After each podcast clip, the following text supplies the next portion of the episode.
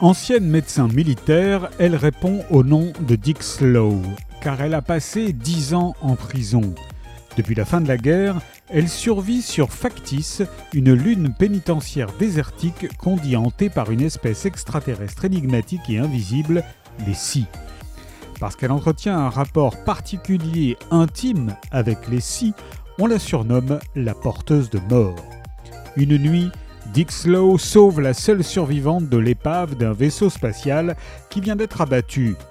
Première surprise, Gabriella Ortiz n'est pas une adolescente ordinaire. Issue d'un programme de génétique militaire, elle est générale, rien que ça. Plus surprenant encore, le crash n'était pas une attaque opportune, mais une tentative d'assassinat ciblé. Pour essayer de quitter Factice et échapper à leurs nombreux poursuivants, les deux femmes, issues de camps adverses, mettent de côté leur inimitié et concluent un pacte qui pourrait bien voler en éclats si Ortiz découvre le rôle véritable que la porteuse de mort a joué durant la guerre.